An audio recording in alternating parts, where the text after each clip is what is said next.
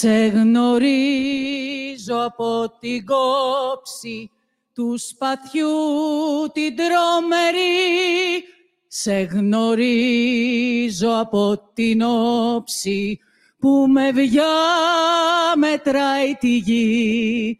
Απ' τα κόκαλα βγαλμένη των Ελλήνων τα ιερά και σαν πρώτα ανδριωμένη χαίρε ο χαίρε ελευθεριά και σαν πρώτα ανδριωμένη χαίρε ο χαίρε ελευθεριά και σαν πρώτα ανδριωμένη χαίρε ο χαίρε ελευθεριά.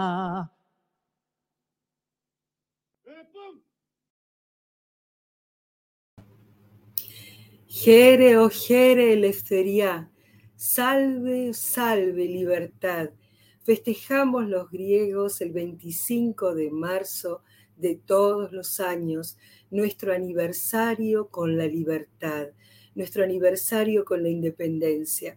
Imagino que muchos de ustedes, cuando habrán escuchado las palabras de nuestro himno nacional, el himno nacional de Grecia, en la sagrada roca de la Acrópolis, bajo el Partenón, eh, flameando la bandera de las nueve franjas, azul y blanca, con la cruz en uno de sus extremos, habrán sentido la misma, la misma emoción que yo, que a pesar de haber escuchado varias veces esta magnífica presentación del himno griego, es imposible dejar de emocionarse por la profundidad de sus palabras, por la profundidad de su sentido y por la grandeza de su significado.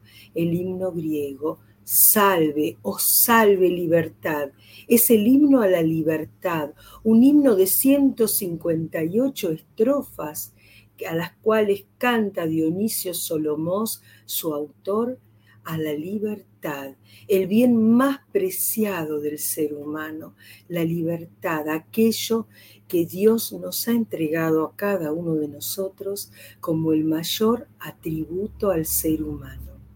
Los griegos conmemoraron el año pasado su 200 aniversario con la libertad. ¿Pueden imaginarse un pueblo como el griego que recién cumpla solo 200 años de libertad, hoy vamos a ver a lo largo de este programa, si me acompañan, qué fue lo que ocurrió, por qué motivo Grecia como nación es un país tan joven y por qué motivo nos sentimos tan orgullosos por la obtención de ese bien tan preciado como es la libertad.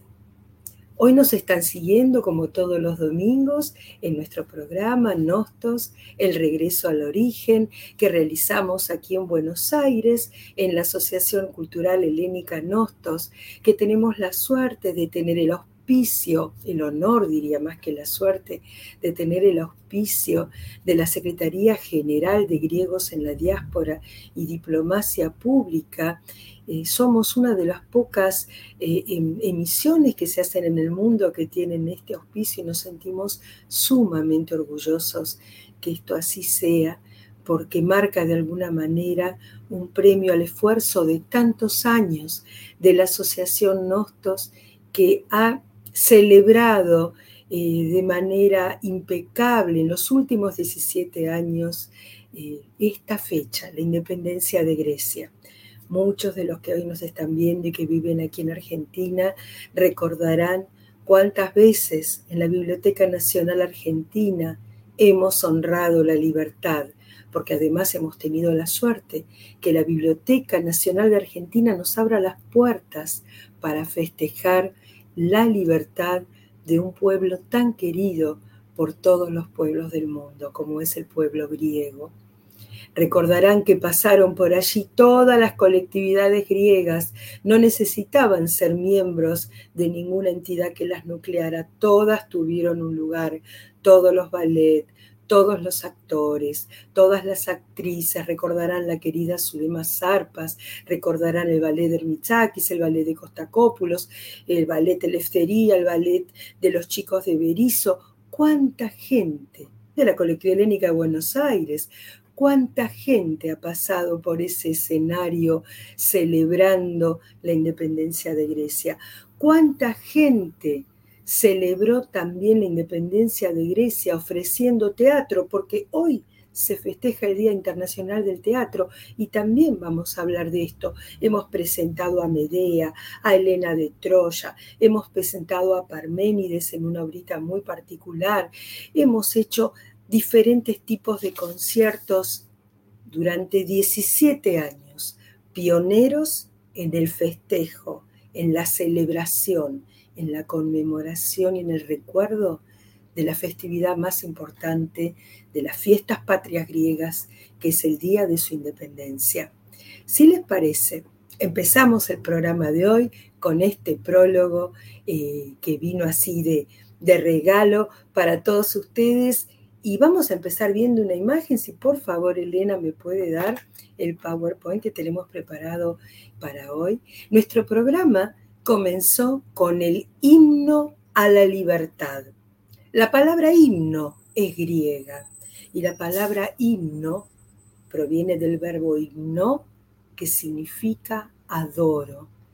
Entonces todos los himnos son una manera de adorar algo, de brindarle el mayor homenaje el autor del himno a la libertad, Dionisio Solomos, en el año 1828, en la isla de Xanthi, en la isla de Kefalonia, Xanthi, perdón, en la isla de Zakynthos, quise decir Xanthi, escribe su himno a la libertad, que traducido al español, lo que escuchamos anteriormente, dice, te conozco por el filo de tu espada tremebundo. Te conozco por la mirada que con violencia mide al mundo. Salida de los huesos sagrados de los helenos, salve, oh salve, libertad. Este himno, que está compuesto, como les dije, por 158 estrofas, 24 son las que constituyen el himno, eh, en realidad desde el año 1865, en la actualidad solo las dos primeras estrofas son utilizadas eh, mientras se lo canta, mientras se lo entona eh, con tanto cariño y con tanto amor en esa melodía tan bella de Nicolaos Mánzaros, que la compuso años después. También el himno nacional de Grecia es el himno nacional de otra tierra muy querida, Chipre, quien desde el año 1966 utiliza este mismo himno como su himno nacional. Vamos a ver, a ver si puedo mostrarles la próxima diapositiva. Les dije que en la Biblioteca Nacional Argentina celebrábamos todos los años, durante 17 años, antes de la aparición de esta pandemia, nuestra fiesta patria. Los últimos dos años fue imposible. Este año, lamentablemente, todavía no está abierta la Biblioteca Nacional para todas las actividades. Entonces esperamos que el año que viene podamos nuevamente encontrarnos entre nuestras dos banderas, la argentina, la griega, con Cristina que lleva la bandera desde hace tantos años, eh, celebrando, conmemorando este hecho histórico que es realmente maravilloso. ¿Por qué es maravilloso festejar la libertad? Porque en realidad el 25 de marzo de 1821 no se declara la independencia de Grecia. Es una fecha en la que se marca un hito histórico que demuestra que la lucha heroica de un pueblo puede modificar su destino y constituirse en un fenómeno revolucionario que es ejemplo de las revoluciones del mundo. El 25 de marzo de 1821, la esclavizada Grecia, surge en ella un grito desgarrador que emana de los huesos sagrados de todos sus muertos en las diferentes batallas, ese grito se multiplica, se replica en el aire y se propaga como un grito único, como una señal de esperanza y una única alternativa que fue el lema de la revolución, libertad o muerte. Los griegos de aquella época decían, «Calitera mias horas, elefterizois para sarandas croña, que filaquís, mejor una hora de vida libre que 40 años de esclavitud y prisión. Los griegos, según Platón, crearon la democracia como el medio para que los hombres libres pudieran debatir el bien común a través de las reglas morales, es decir, libertad, ética y democracia eran necesarias para que el hombre pudiera funcionar dentro de un sistema de autodeterminación en el cual simultáneamente funcionaran de manera paralela la libertad intrínseca del ser humano y la libertad colectiva en democracia. Hacer lo que yo quiero y hacer lo que quiero como debo para el bien de todos, con ese límite, con esa pauta ética. Esto nos lo dice Platón cientos de años antes de Cristo y Aristóteles lo refuerza diciendo que la libertad consiste en ser dueños de la propia vida.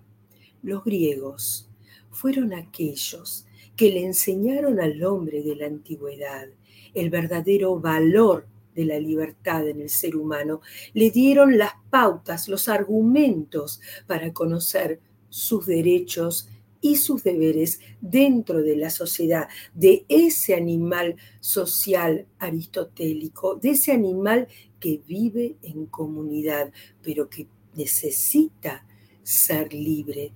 El hombre, desde el pensamiento helénico, porque los griegos fueron aquellos que tomaron al hombre, lo pusieron de pie, lo elevaron del resto de los seres de la creación y lo pusieron a la par de la misma imagen de sus propios dioses, porque el hombre podía ponerse de pie. Hemos dicho en algunos programas que la palabra anthropos significa aquel que puede ponerse de pie y mirar más allá de lo que le muestra el horizonte, de poder pensar, de poder crear, de poder ser un ser pensante y por sobre todas las cosas libres.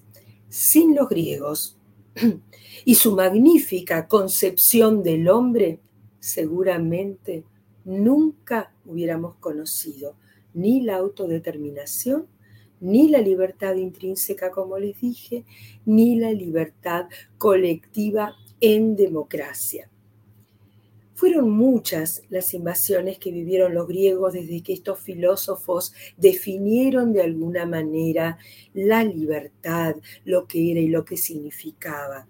Recordamos aquella batalla de Actión en el año 31, cuando lo que era la Hela de, de la antigua Grecia pasa a ser parte de un imperio, el imperio romano, pero aún así, siendo parte del imperio romano, no perdió su identidad. Recordarán aquel programa en el cual hablábamos de los greci, de los griegos del sur de Italia, de cómo se extendió el imperio romano, de cómo se dividió un imperio romano de Oriente y de Occidente, cómo en el imperio romano de Oriente, que su sede estaba en Constantinopla, en la ciudad de Constantino, que lo conocemos como imperio bizantino, la lengua oficial era la griega. Entonces, no había oportunidad de perder lo más representativo de esta cultura, que era su idioma y su fe, porque los griegos también, eh, junto con los armenios, es de los pueblos, de los primeros que aceptó el cristianismo. Entonces, Bizancio, Constantinopla, la cuna del imperio bizantino, era un lugar donde la lengua oficial era el griego y la religión que se, se sostenía y que se creía por la cual eh, la gente oraba a sus dioses, era, a su Dios, perdón, era la religión cristiana, el cristianismo. Algo ocurre, algo ocurre en el año 1453, el 29 de mayo, cuando las tropas de Mehmet II ingresan y saquean Constantinopla y finaliza lo que conocemos como imperio bizantino para transformarse toda esta región y algunas otras regiones más de Europa en lo que conocemos como imperio otomano.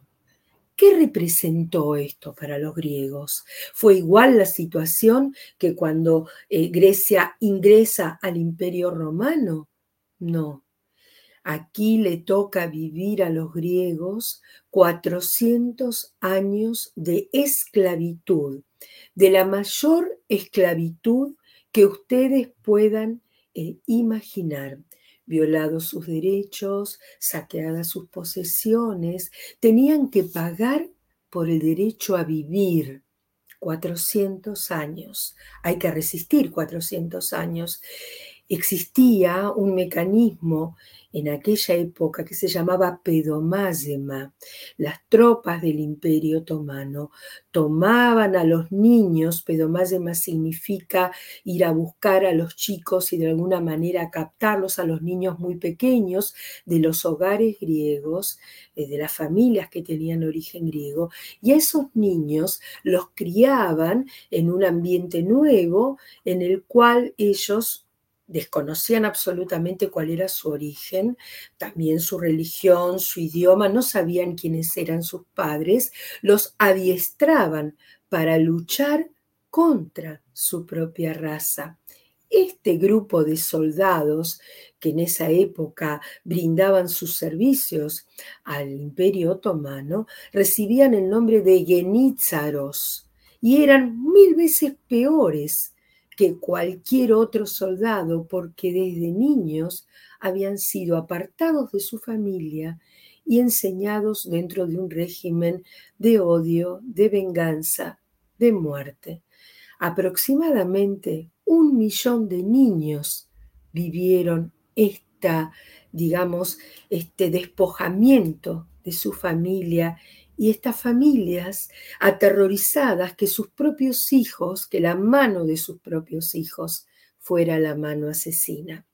Esto en cuanto a los varones, las niñas tampoco tuvieron muy buena suerte, porque ellas también fueron muchas tomadas como esclavas, otras violadas y abandonadas a su propia suerte, y las que eran tomadas como esclavas, muchas fueron vendidas en diferentes mercados de la época entre el 1453 y 1821, cuando algo pasó, algo pasó. Mientras tanto, los griegos esos 400 años han tenido que resistir heroicamente no en batalla, sino en sus hogares, en sus pequeñísimas comunidades, en instituciones como las iglesias que se escondían en lo que se llamaba crifosjolio, escuela oculta, para enseñarle a los niños a leer y escribir para que no perdieran su origen, los niños que se salvaban de formar parte de las huestes de los genízaros. Así sometidos los griegos de aquella época, tenían que vivir aquellos griegos que eran herederos de la cultura de la libertad. Pero el mundo, hacia fines del siglo XVIII, comienza a cambiar algo pasa. Todos los regímenes feudales, eh, todos los regímenes de em, violación de derechos en todo sentido, de los trabajadores, de las clases más bajas, en todo el mundo, comienzan a sublevarse. Algo pasa, como cuando uno pone la levadura para hacer el pan. De pronto está quieta y de pronto comienza a crecer y a desbordarse. Y el grito de libertad se desborda en todo el mundo y comienza con diferentes focos y los griegos mirando, de alguna manera podrían ver siendo esclavos. Vamos a ver cómo ocurre esto. ¿Dónde comienzan estos focos? El más importante, 1789, la Revolución Francesa, algo pasa. Ahí vemos la imagen de la libertad con la bandera francesa eh, saliendo así de, de varios años de opresión y de sometimiento a las clases más bajas. La revolución industrial que comienza en Inglaterra, cuando comienza a cambiar el esquema de la sociedad que pasa de una sociedad agrícola a una sociedad industrializada. Entonces la mano de obra empieza a tener otro valor. Eh, surgen una serie de movimientos y otro movimiento muy importante, recordemos que a partir del año 1492 comienza la colonización de nuestros territorios aquí en América, que comienzan a ser, eh, ¿no es cierto?, colonizados por los españoles y por los portugueses, según la, la región este, de la cual estemos hablando, o este, de Inglaterra en el caso de Norteamérica, y las colonias lentamente comienzan a independizarse de sus madres patrias, llámese Inglaterra para los americanos, llámese España para los sudamericanos o Portugal para este, los brasileros. Argentina, por ejemplo, se independiza en 1816. Su revolución comienza en 1812, pero se independiza en 1816. Y fíjense qué cosa más increíble. Los argentinos, y hablo por nosotros porque puedo hablar de nuestra historia, tenemos más años de patria libre que los griegos. Increíble, ¿no es cierto? Este este pródromo, este camino que abren las colonias americanas, este camino que trae la revolución industrial y la revolución francesa, comienza a despertar espíritus. En los griegos que estaban dentro de lo que era lo que quedaba de Grecia geográficamente hablando, que era nada más que diferentes eh, sultanatos y califatos eh, turcos, ¿qué es lo que los ayuda a despertarse. Los ayuda a despertarse algunos griegos que lograron escapar del imperio otomano y ubicarse en otros lugares del continente europeo. Tenemos un caso concreto de una primera asociación que se forma en Odessa, esta ciudad que hoy escuchamos hablar tanto de ella en el Mar Negro en Ucrania, en Odessa, en el año 1814, tres griegos, Tsakalov, Skufas y Xanthos, forman entre ellos una sociedad secreta, porque tenían que trabajar en la oscuridad, ¿no es cierto? Tenían que ser sociedades secretas que la llamaron Filiki Etería, Sociedad de Amigos. Si ustedes me permiten, les voy a leer lo que dice esta diapositiva, que es el juramento que estos hombres utilizaron para que desde la distancia comenzara a organizarse para ayudar a los griegos a poder salir de su situación de esclavitud. El juramento dice así, juro por ti, mi santa patria. Juro por tus ya antiguos padecimientos, Juro por las amargas lágrimas que por ti han vertido tus desgraciados hijos, y juro por mis propias lágrimas derramadas en este mismo momento, y juro por la futura libertad de mis compatriotas y me entrego íntegro a ti. Serás la razón y el motivo de mis pensamientos, tu nombre el conductor de mis acciones, y tu felicidad, la paga de mis esfuerzos. Qué bellísimo juramento, jurar por la patria y por la libertad y pensar en aquellos que están esclavos siendo de nuestra propia sangre. Les dije que participaron, sin duda alguna, este tipo de asociaciones que se fueron armando alrededor de lo que era este imperio otomano y también participaron de una manera, eh, digamos, que iluminó la oscuridad los denominados filohelenos. ¿Y quiénes eran los filohelenos? Eran todos aquellos europeos, estudiosos, escritores, músicos, periodistas, personas que se habían dedicado durante años a cantar a diferentes temas y pintar diferentes cuadros y escribir diferentes artículos de historia, pero que decidieron hacer pública la causa griega. ¿Cómo podía ser que los griegos fueran esclavos? Lord Byron, por ejemplo, Eugène Delacroix, el gran pintor, que pinta esa Grecia saliendo de las ruinas de Mesolonghi, que se las voy a mostrar en un rato. Es el mismo que pintó la imagen de la libertad francesa que teníamos en la diapositiva anterior. Víctor Hugo, el gran poeta, el gran escritor, que para cerrar este programa de hoy les voy a compartir un poema de Víctor Hugo.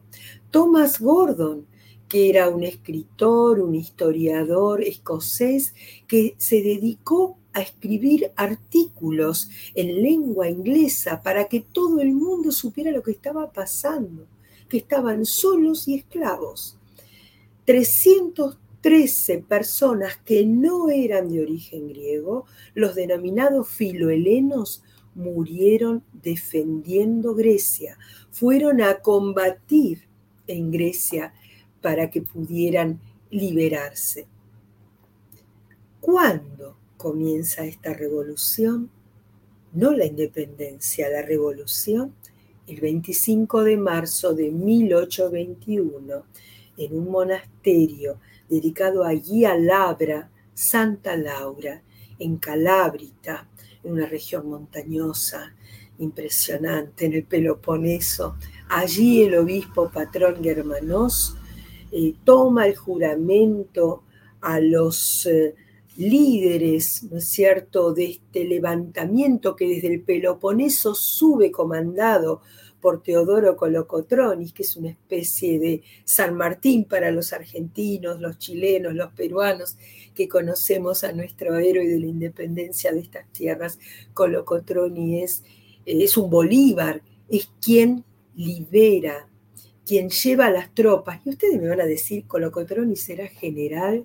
No, en aquella época los griegos que se levantaron eran simples campesinos, individuos sin educación, sin armas, sin un ejército, sin un Estado, porque eran esclavos y ellos dijeron, basta, se terminó, no queremos más ser esclavos y juran el 25 de marzo, que es un día muy emblemático también para los griegos y para toda la Grecia cristiana, porque se celebra el día de la Anunciación de la Virgen.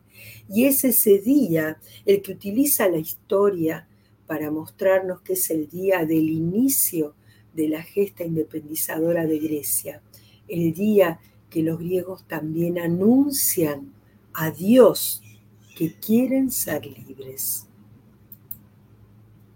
La historia continúa, son nueve años muy largos de luchas eh, en los cuales hay grandes pérdidas, eh, situaciones eh, trágicas, tremendas como cualquier guerra. Ninguna guerra es buena, para ningún lado, ni para el conquistador ni para el conquistado, porque el único trofeo de la guerra es la muerte. Entonces ninguna guerra es apoyada. Eh, yo tengo todo un tema cuando hablo de, la revolución griega, porque pienso desde la idealización de la libertad, eh, pero me duele mucho la sangre derramada. Aquí les puse eh, una simple así reseña histórica de cómo van ocurriendo las cosas. En el año 1821, Alejandro Ypsilantis, quien era máximo dirigente de esta filiquietería que les conté que se armó en Odessa, entró en la capital de Moldavia, que era parte del territorio turco, y meses después, en 1822, proclama eh, la independencia de Grecia en el teatro de Epidauro. Y tras esta, el sultán y el payá se alían eh, contra la rebelión. Bueno, comienza a haber una serie de, de actitudes, Inglaterra y Francia Ustedes van a decir, recuerdan lo que está pasando en este momento. Sí, recuerden, porque todo siempre es igual.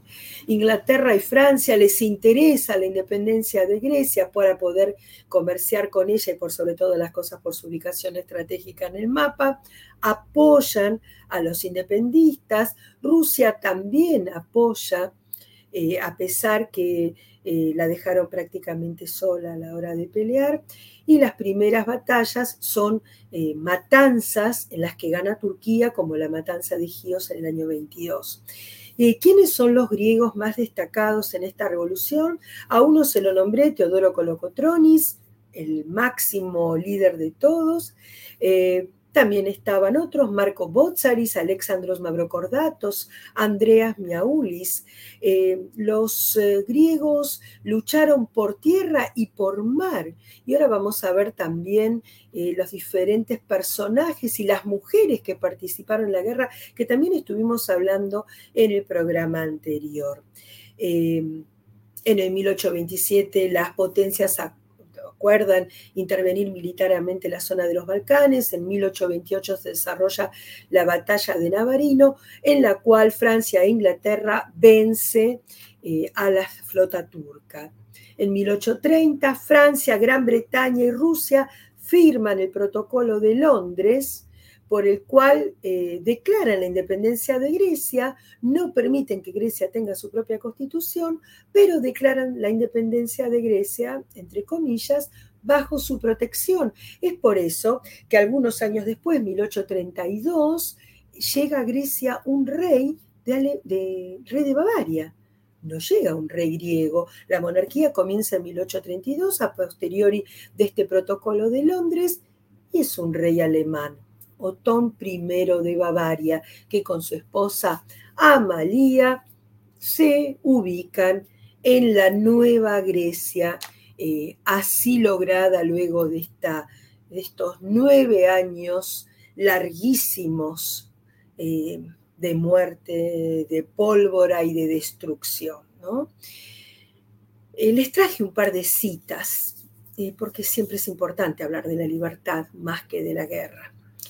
Había un antiguo juramento que los soldados griegos tomaban cuando iban a la guerra y que en griego dice potemu esa theorizo san pragma noteris axias tizoi prostin Nunca daré mayor valor a mi vida que a la libertad. Tucídices decía, den catigoro aftus puineti mina exusiasum No juzgo a los que están listos para conquistar, sino a aquellos que están listos para rendirse. Importante, ¿no? Y Sartre, Jean-Paul Sartre, que nos dice, lo habrá dicho en francés, pero nosotros lo vamos a decir en griego, o anthropos, o anthropos, el hombre, y necatadicas menos, naineleftheros, el hombre, está condenado a ser libre. Qué hermosas frases, ¿no? Maravillosas. Y aquí algunos de estos héroes que les nombré antes, Colocotronis, Ipsilantis, Miaulis, Botzaris, Bubulina, que era, como saben, una capitana, estuvimos hablando de ella el programa pasado con la querida Angela Dretakis, eh, Mandoma Brogenus, Papa Flesas, Canaris, Andruzos, Rigas Fereos, Mikitarás, Karaiskakis, Athanasios Diacos, los hermanos Ipsilandis, Macrillanis y Capodistrias, que es el primer gobernante griego eh, a partir del año 27. Cada uno de ellos merece un capítulo diferente de historia. Este es un programa eh, realizado para que todos tengan conocimiento de nuestra cultura, no para que, eh, bueno, podamos enloquecerlos con las diferentes biografías de nuestros héroes nacionales, pero son personajes increíbles, pueden buscar a cada uno de ellos y ver la grandeza de su obra y su entrega y el final que tuvieron algunos, ¿no? Porque a veces hay quien lucha por la patria, pero eh, la patria no reconoce su esfuerzo como le pasó eh, a Colocotronis. Eh, libertad o muerte, el lema de la revolución, nueve sílabas, eleftheria y thanatos, libertad o muerte. Con las nueve sílabas de este eslogan se crearon las diferentes versiones de la bandera griega hasta llegar a la que conocemos hoy, de color azul y blanco, azul como su cielo y blanca como su esperanza y su amor por la libertad, con la cruz, porque los griegos son un pueblo, eh, por sobre todas las cosas, cristiano, y eh, las nueve franjas, una por cada sílaba de, esa, eh, de ese lema, eh, de esa fuerza que se daban para combatir aún sabiendo que podían no regresar vivos. Libertad o muerte.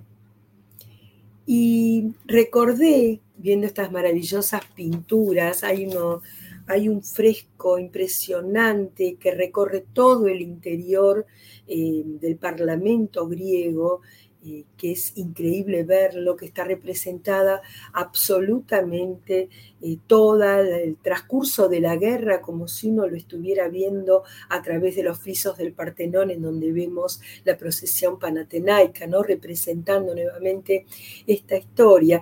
Y viendo esta imagen, que forma parte también de, este, este, friso, eh, recordé que los griegos combatían eh, utilizando este tipo de trajes en donde usan una pollera que se llama fustanela y el personaje que la lleva puesta se llamaba fustanelas, el que porta la fustanela en esa época.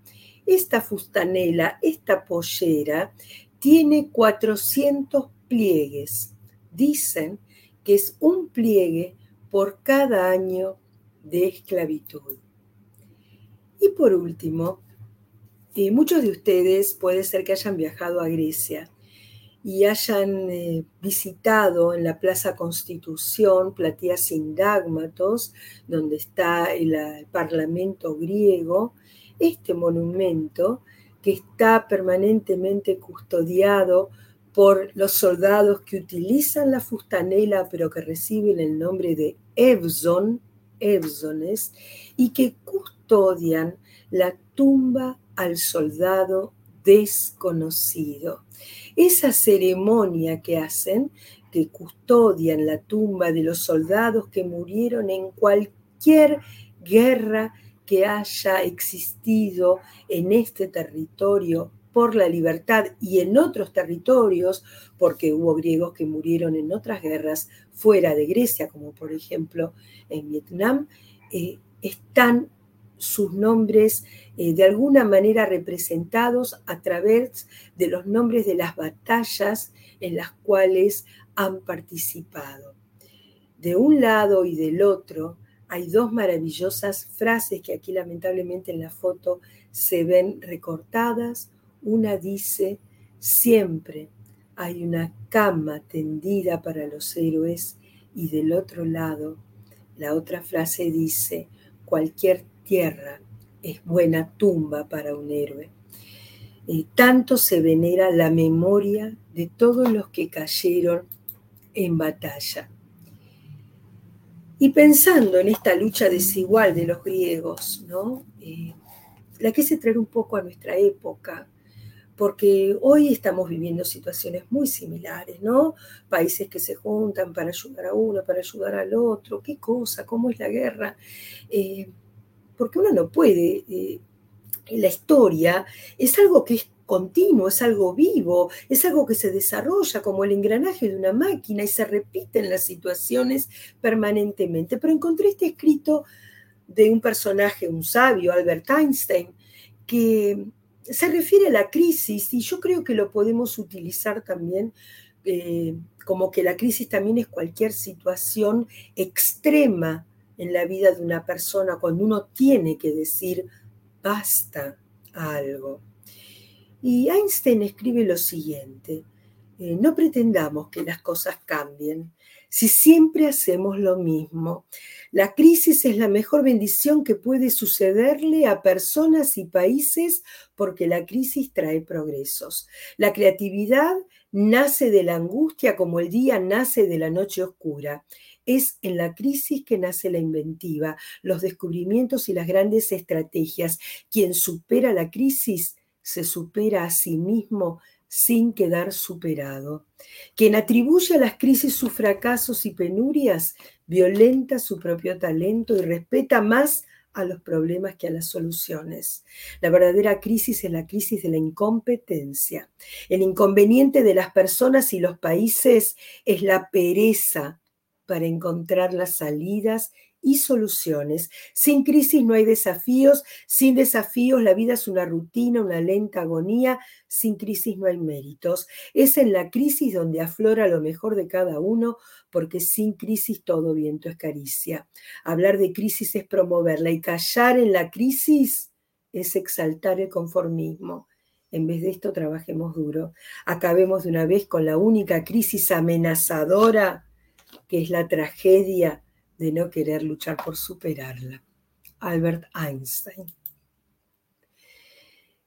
Y para ir cerrando, yo creo que acá tendría que haber una imagen, pero no la veo, para ir cerrando este capítulo, que no me quiero pasar de tiempo, todavía tengo un ratito más, eh, les cuento lo que decía un gran poeta griego, Odiseas Elitis cuando le preguntaban por la lucha del pueblo griego, por la libertad, estas luchas totalmente este, desiguales, ¿no? tremendas, como cuando eh, en Argentina ocurre la guerra con las Malvinas contra los ingleses, son luchas, eh, son heroicas. ¿no? Eh, él dice así, Pame mazi, que as mas lithobolun, que as mas fonazun aerobates filemu, osi denenio sanpoté, metí Sidero, metí Petres, tiema, tifotia, chtizume, onirevómaste que tragudame. Vayamos juntos, aunque nos apedren y nos llamen ilusos, mi amigo, aquellos que no han sentido nunca con cuánto hierro, cuánta piedra, cuánta sangre y cuánto fuego construimos soñamos y cantamos.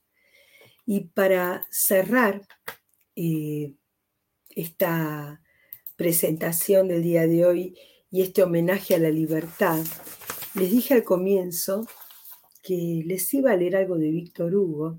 A mí me gusta en estos programas eh, que ustedes tengan el sabor de la historia, pero también la voz de la poesía, porque el poeta es el que pone palabra a la situación, es el que pone ideas, el que pone imágenes, el que pone sentimiento, el que describe el dolor de la guerra.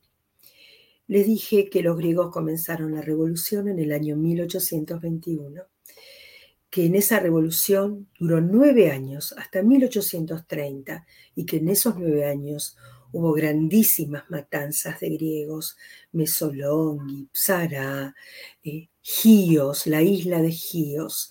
Víctor Hugo le escribe a la matanza de Gíos en un poema que lo llama El niño griego. Y si ustedes me permiten y si yo lo encuentro, ¿no? Me gustaría leérselos en los dos idiomas. Es un poema breve eh, y se llama, así, eh, como les dije, se llama El niño griego. Turki diavikan, halasmos, θάνατος πέρα ως πέρα, ηχείο, το μορφωνησί, μαύρη απομένη ξέρα, με τα κρασιά, με τα δέντρα, το αρχοντονήσι που βουνά και σπίτια και λαγκάδια και στο χορό της λιγερές καμιά φορά τα βράδια, καθρέφτιζε μέσα στα νερά. Ερνιά παντού. Μα κοίταξε εκεί πάνω, εκεί στο βράχο, Στου κάστρου τα χαλάσματα κάποιο παιδί μονάχο κάθεται, σκύβει θλιβερά το κεφαλάκι. Στήριγμα και σκέπη του απομένει μόνον μια άσπρια γράμπελη, σ' αυτό ξεχασμένη μες στην αφάνταστη φθορά. Φτωχό παιδί που κάθεσαι ξυπόλυτο στις ράχες, για να μην κλαις λυπητερά, τι θα θέλεις τύχε να έχεις, για να τα ειδώτα θαλασσιά ματάκια σου να στράψουνε, να ξαστερώσουν πάλι και να σηκωθείς χαροπάσαν πρώτα το κεφάλι με τα μαλάκια τα χρυσά; Τι θέλεις άτυχο παιδί, τι θέλεις να σου δώσω, για να τα πλέξεις ξένιαστα, για να τα καμαρώσω ριχτά στου ώμους σου πλατιά. Μαλάκια που του ψαλιδιού δεν τα έχει αγγίξει κόψει, και σκόρπια στη δροσάτη σου τριγύρου γέρνουν όψη και σαν την κλαίουσα την ιτιά, σαν τι μπορούσα να σου διώξει τάχα το μαράζι, μήπως το κρίνω από το Ιράν που του ματιού σου μοιάζει, μείνω καρπός από το δεντρί που μες στη μουσουλμανική παράδεισο φυτρώνει, κοινάλογο χρόνια εκατό κι αν πιλαλάει δε σώνει μες στον ίσκιο του να βγει, μην το πουλί που και λαϊδάει στο δάσος νύχτα μέρα και με τη γλύκα του περνάει και ντέφι και φλογέρα. Τι θες, και απ' όλα τούτα τα αγαθά, πες. Τάνθος, τον καρπό, θες το πουλί. Διαβάτη, μου κράζει το Ελληνόπουλο με το γαλάζιο μάτι, βόλια. Μπαρούτι θέλω. en español. El niño griego de Víctor Hugo. Los niños pasaron por allí. Los turcos pasaron por allí. Todo es ruina y luto. Gíos, la hermosa isla, no es más que negra sequedad. Sus vinos, sus árboles, sus montes, sus casas y praderas y el reflejo en el agua de las hermosas jóvenes bailando en la noche. Todo es un gran desierto. Mas no, allí lo alto, en la roca, entre las paredes derruidas del castillo, hay un niño griego. Un niño griego solo, sentado con la humillada cabeza agachada bajo la sombra y única protección de un espino blanco que como él ha quedado olvidado en la increíble devastación. Ay, pobre niño, pies desnudos sobre las rocas filosas, no llores más. ¿Qué puedo hacer para limpiar los llantos de tus ojos azules como el cielo y el mar, para que brillen nuevamente en su azul y que vuelvas a levantar como antes tu rubia cabellera de cabellos dorados? ¿Qué quieres, mi desgraciado niño? ¿Qué quieres que te dé para que vuelvas a trenzarlos, para que vuelva a ver tus cabellos libres sobre tus hombros, aquellos que ninguna tijera pudo cortar y que se balanceaban sueltos como las ramas de un sauce? ¿Quién podría disipar tu atormentada tristeza y tu pena? ¿Quieres el lirio azul de Irán? azul como tus ojos azules. ¿Quieres el fruto del árbol que crece en el paraíso musulmán y a cuya sombra un corcel puede galopar cientos de años sin salir de ella. Tal vez quieras al pájaro que canta en el bosque noche y día, con voz tan dulce que supera la flauta y al clarinete. ¿Qué quieres de todo esto? Dime. La flor, el fruto, el pájaro. Caminante, me dice el pequeño niño griego de ojos azules, proyectiles, dinamita quiero. Víctor Hugo. Muy duro este poema, ¿no? Y qué, qué contemporáneo con todo lo que se está viviendo. Bueno, este fue nuestro homenaje. Sobre el tiempo. Tenía ganas de hablarles un poquito sobre el teatro griego. Lo haremos Dios mediante el domingo próximo. Pero la libertad bien valía este homenaje. Festejamos la libertad de Grecia, festejamos estos 201 años de independencia, de libertad, de soberanía, de autodeterminación. Celebramos con todos ustedes, les pedimos que todos se alegren por la libertad, como se alegraron nuestros compañeros también de TV Mundo, esta señal que con tanto cariño nos recibe todos los domingos y que nos eh, permite estar con ustedes. Aquí llegan un montón de mensajitos. Yaviel de Ángel, gracias Ángel por tu mensaje. A la doctora Hurtado Medina, muchísimas gracias también. A Elena, Jorge del Michakis, que dice que le interesa el relato histórico. Jorge también sabe mucho de historia de todo esto. Blanca Peloroso, Blanca, un abrazo muy grande. Eh, Ángela Dretakis, que me pone Arista. Bueno, gracias Ángela. Arista en griego es excelente. Bueno, muchas gracias gracias. Y les agradezco. Eh, claro que sí, este María Dolores, vayamos juntos en el amor y conciencia despierta por la paz, eh, por la libertad, eh, por la justicia, porque no haya débiles sufriendo en una guerra, porque no nos sea indiferente, porque no veamos noticias en una página con gente que muere en una guerra y además veamos que se vende un auto, un pasaje a, como, qué sé yo, a la China y este, un desfile de modas para que se respete la vida y el derecho a la autodeterminación. Te pido por favor, muchas gracias Yamil, hermoso programa, muchas gracias por sus mensajitos. Eh, realmente los tengo todos en mi corazón. Agradezco todos los mensajes que mandaron en la semana. Prometo subirlos en el Facebook de Nostos. Eh, quiero cerrar este programa con unos mensajes, eh, con un mensaje que armó Elena Vargas, que es la directora de TV Mundo Digital, con todos los integrantes de la familia de TV Mundo. avisarles antes que me olvide que está por cerrar la inscripción a las clases gratuitas de idioma griego de la asociación y también invitarlos a leer la antología que hemos hecho con las obras ganadoras de nuestro certamen literario realizado eh, con motivo del bicentenario griego el año pasado. Eh, hay muchas cosas para decir, eh, pero se nos va el tiempo.